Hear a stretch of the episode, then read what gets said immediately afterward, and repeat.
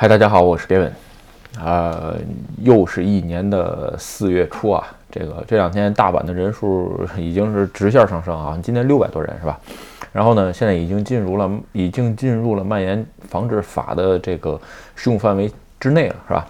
其他的地区估计也有，再加上还有三个县，应该是一府三县，是吧？其实情况还是不容乐观，但是呢，疫苗现在。呃，还在正常接种当中吧，已经超过一百万人了，每天接种四五万，是吧？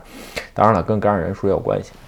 OK 啊，咱们今天聊个什么话题呢？呃，刚说了，又是一年四月，是吧？这个新人，无论你是呃新入学也好，或者是新入新进公司吧，基本上在日本啊都开始了。所以呢，哎，今天这期视频呢，啊，主要针对日本。在日本就职工作，刚刚走入社会，从大学毕业走上社会的，呃，新人聊一聊，是吧？顺便呢，也给比如说将来快毕业了，哎，现在大三是吧，或者是大四之类的都 OK 啊，就是不差这几年，或者是哎，你现在在语言学校，有可能明年想进入社会是吧？或者是以后想来日本上学进入社会，咱们呢聊一期这么个话题，是吧？就是说，呃，你刚进入社会之后需要。注意的几件事儿，咱们在这儿聊一聊，是吧？因为呢，嗯，其实有的时候想想吧，有些事儿我是到三三十多岁才知道的啊。如果我在二十多岁有人跟我说的话呢，哎，或许这个人生轨迹就不一样了，是吧？所以呢，咱们今天就在这儿聊聊，是吧？OK 啊，也算这个给一些新人这个一个就是说啊参考，是吧？不一定全对啊，但是呢，嗯，知道总比不知道好，是吧？咱们先说第一件事儿啊，第一件事儿简单啊，就是存钱，是吧？这个我不知道，这个各位你们什么时候才有存钱这个意识啊？其实，呃，我刚在国内工作的时候吧，每个月我记得好像是呃存一千块，这个一千人民币啊，这是人民币。这个如果没特殊说都是日币，特殊说的就是当地的货币，是吧？当时存一千块人民币应该是。然后呢，存了这么几年，等于我第一次来日，就是说我第二次出国来日本上学上语言学校的时候呢，哎，基本上就是说，呃，学费啊，什么生活费，就就部分都能自理，是吧？当然了，家里也有支援一部分的，就是这个，呃，主要是我就是家里还是给支援了一部分学费，生活费的话其实没带太多啊，就这个视频当中有聊，是吧？所以呢，咱们就说这存钱存多少合适，是吧？咱们只聊日本这个情况，因为国内情况我不知道。一般的情况下，你在日本刚刚就职的时候啊，能有个十二十万左右。现在就是说行业不一样啊，IT 有可能人才多，人才呢拿的这个工资高一点，其他行业呢有可能低一点。咱们呢就以二十多万，嗯为为一个数啊，到手之后。嗯，你存多少钱？呃，存你工资的百分之十就可以，是吧？你比如说你到手是二十万，那你就存两万；你到手比如说十七八万，那你就存个一万七八，我觉得就 OK。为什么呢？其实很多书都介绍过啊，咱们不在这儿不在这儿瞎扯了，是吧？你比如巴菲特的书啊什么的，很多书都有，就是教你呃如何去经营存款这个事儿啊。其实百分之十还是在可控范围之内。你有人说我存一半儿，花一半儿，这个。不现实啊，就是说刚开始的时候不要给自己设计太高的难度。当然了，你说我比较节省，能存个百分之三十，这完全是 OK 啊。但是呢，嗯，除此之外，你还有很多要花钱的地方，咱们一会儿说。所以我刚开始给你一个呃百分之十的建议，是吧？还有就是说啊。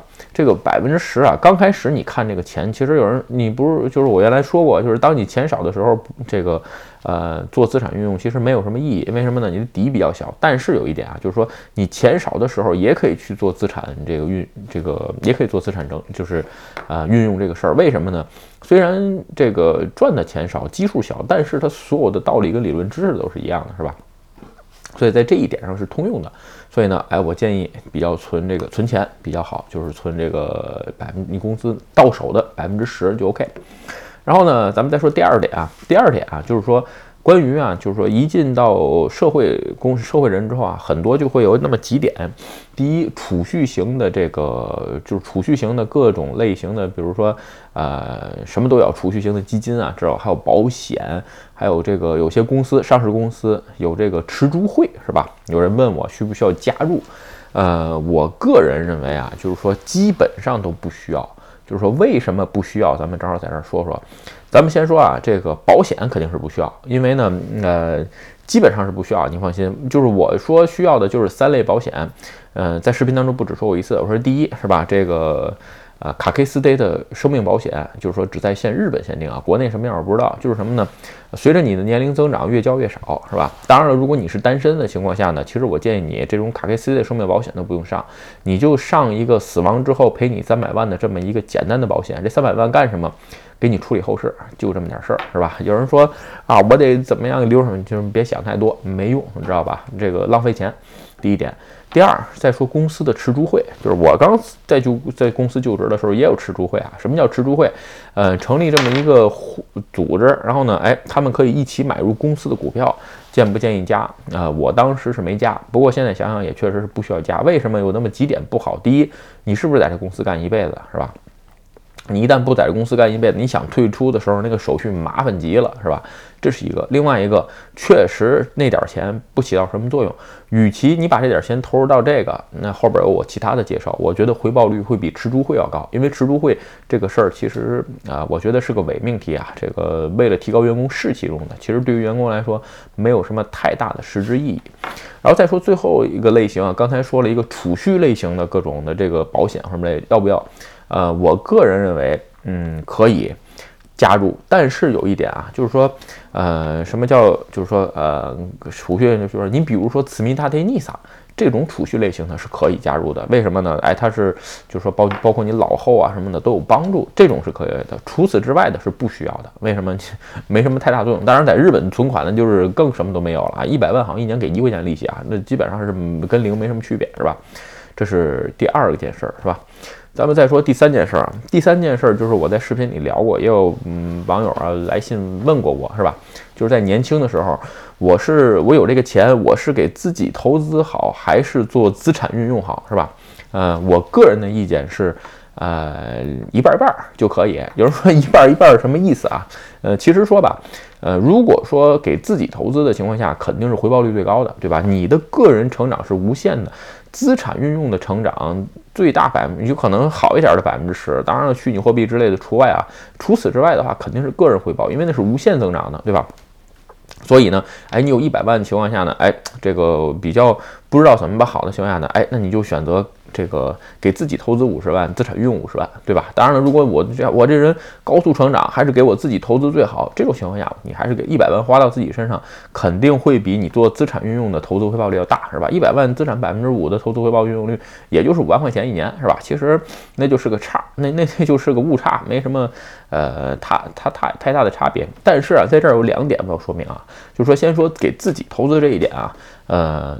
个人的投资，也就是说，嗯，资个人的投资的这一部分，主要培养的是你自己的赚钱能力，是吧？你比如说啊，现在有一种风潮啊，特别就是推荐，哎，就你比如说这个去什么西藏净化心灵啊，国内这玩意儿，哎呀，净化什么心灵？你那个玩意儿花着你自己微不足道的储蓄，是吧？去哪儿那个穷游？说句实话。呃，学生时代应该完成是吧？这个步入社会了就别这样了。所以我当时给很多，当然了，就是如果你有其他的，你比如说你工作一年了是吧？存完的钱，哎，你辞了职，你比如说去印度啊，或者写这种地方，我觉得是可以啊。就是说。嗯，不要为了体验而体验。你真的对这件事儿有喜欢，而且它对你的赚钱能力有增长。你比如说，我刚才为什么，比如说西藏啊，或者是什么这个，呃，什么印度旅游，我从来不说的。我觉得那玩意儿，你看完了又能怎么样，对吧？你能增长你的赚钱能力吗？当然有人说，我就嗜好这个。那这个东西跟人的投资不一样啊，这属于叫什么？精神压力释放，是一种你精神的寄托，跟投资没半毛钱关系，对吧？所以呢，哎，在。你给你自己投资这部分上，一定要看你自己的。就是说，呃，赚钱能力有没有增长？什么叫赚钱能力有有增长这一部分？你比如说啊，咱们举个简单例子，比如说英语是吧？还有编程，然后呢，还有各种的这种，你比如说金融知识的讲座，就这种东西，就是有些东西是可以花钱去听一下的，对吧？你比如说，有时候我会花钱找律师去聊一聊，或者是找税理师去聊一聊，因为这部分钱可以增长我的金融知识，对我赚钱的能力有影响啊。其实这是非常重要的一件事儿，是吧？OK 啊，咱们再说这个，就是刚才说资产运用这部分，资产运用这部分基本上就是金融资本的投资。什么叫金融资本投资？就是说，呃，什么股票啊、债券啊，包括不动产啊，还有这个呃虚拟货币等等，这些都可以算，包括黄金，是吧？为什么有人说哎这点钱干不了什么？你就知道这点钱干不了什么，但是你要想怎么能干？你比如说，咱们举个例子啊，不动产就是最简举个最简单的例子啊，不动产这个事儿，哎，我说我这点钱买不了个不动产，对，但是现在不动产有各种各样的玩法，对吧？你比如说这个前两前去年比较火的叫呃 late late 应该 late 应该 R E T I 这么一个东西啊。就是说，大伙儿集资买一个不动产，你只占这个物件当中的百分之零点零几有可能，但是呢，它也是一种不展不动产投资的方式，这在日本是完全合法的。也就是说，刚开始你要培养自己哦，你要会看不动产是吧？这个在什么地段，比如租租 office 一平多少钱，然后里边有什么什么税啊之类的，你就会相了解相关的知识。这一部分只是个引路人啊，有的时候有朋友总总说我的视频，哎，你的视频这个就就就讲那么一下，我只能说具体操作你放心，网上有讲的比我细的。但是我做视频的目的是为了让你知道你不知道的东西，对吧？就是说有的时候我都说我自己最害怕的是什么？我自己最害怕的不是我不知道的东西，而是我根本就不知道我不知道的东西。绕嘴吧，这个事儿是最可怕的。这个有时间咱们单聊这个事儿，OK 啊？所以呢，哎，在。金这种这个金融资本投资上呢，我认为是这么一一点，是吧？OK 啊，咱们再说第四点啊，呃，第四点就是说关于这个年金，是吧？其实，呃，我在别的频道以我在别的视频当中聊过啊，其实日本的这个年金啊，其实你到老了之后，从现在开始就基本上拿不到什么钱。呃，也就是个十四万。有人说，哎，我 A 里头或者怎么样，放心，那都是伪命题。这个很少有能人，很少有人能通过打工，这个到最后能到老了衣食无忧啊，基本上很难。你一定要做资产运用。所以在这个现阶段来讲，我觉得，哎，你可以为你自己以后老的就开始做打算。就是说我刚上班，我就为四十年后做打算嘛，嗯，未雨绸缪嘛，我觉得是 OK 的。因为，呃，其实我知道这件事儿就比较晚，我是三十多岁才明白这个事儿啊。呃，其实如果早明白的话，我觉得，哎，我在呃这个钱积累上应该更快一点，是吧？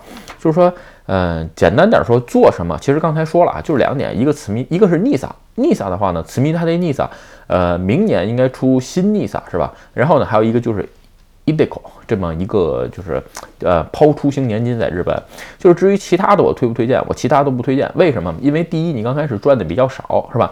你又拿出来百分之十去存钱了，你再去做慈民大年 NISA，还有 eDeCo，这种情况下，呃，会削弱你的消费能力。如果过度的存钱，其实年轻的时候还是要多体验，留一部分钱给自己的生活更增加乐趣啊。但是我刚才说那几个都是必须，就是我建议你在这个年阶段去做。嗯，而且我刚才说的这个 NISA 也好，还有 eDeCo 也好，在日本啊都属于非课税的，对吧？所以这种情况下呢是比较这个推荐的啊。什么不推荐？简单点说，就是说那种保证本金的不推荐。你比如说啊，这个 eD eDeCo 还有子密大电 NISA 都是不保本金的啊。再说一遍，都是不保证本金的。也就是说，你现在投入一百块钱。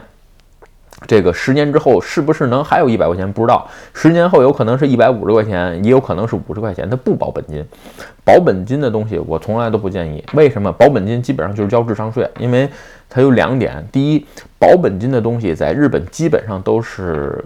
课税了，都是课税类，它要交税，它不会有非课税的，这是第一，是吧？第二就是跑不赢通胀，涨那点钱。你比如说，我就交过一个智商税，就是这个啊，叫什么学资保险，是吧？我当时说过，索尼那个学资保险号称这个百分之一百一十九，对吧？呃，利这个增长率，其实呢，最后你算下来十几年，其实每年只增长百分之一。百分之一是什么概念？日银的这个通货膨胀的增长目标是百分之二。也就是说，这个产品其实我就属于投资失败的产品啊，就说完全跑不赢这个通胀。所以说你做这个这个本金保本金的有什么用呢？这真是这是我自己亲身亲身经历啊。所以说为什么我现在啊这个学资保险类的东西通通都没兴趣，对吧？与其这样，我不如买一些有风险的。也就是说，呃，你接受百分之五的风险，你也接受百分之五的这个增长率，对吧？这个件事我觉得是比较重要的啊。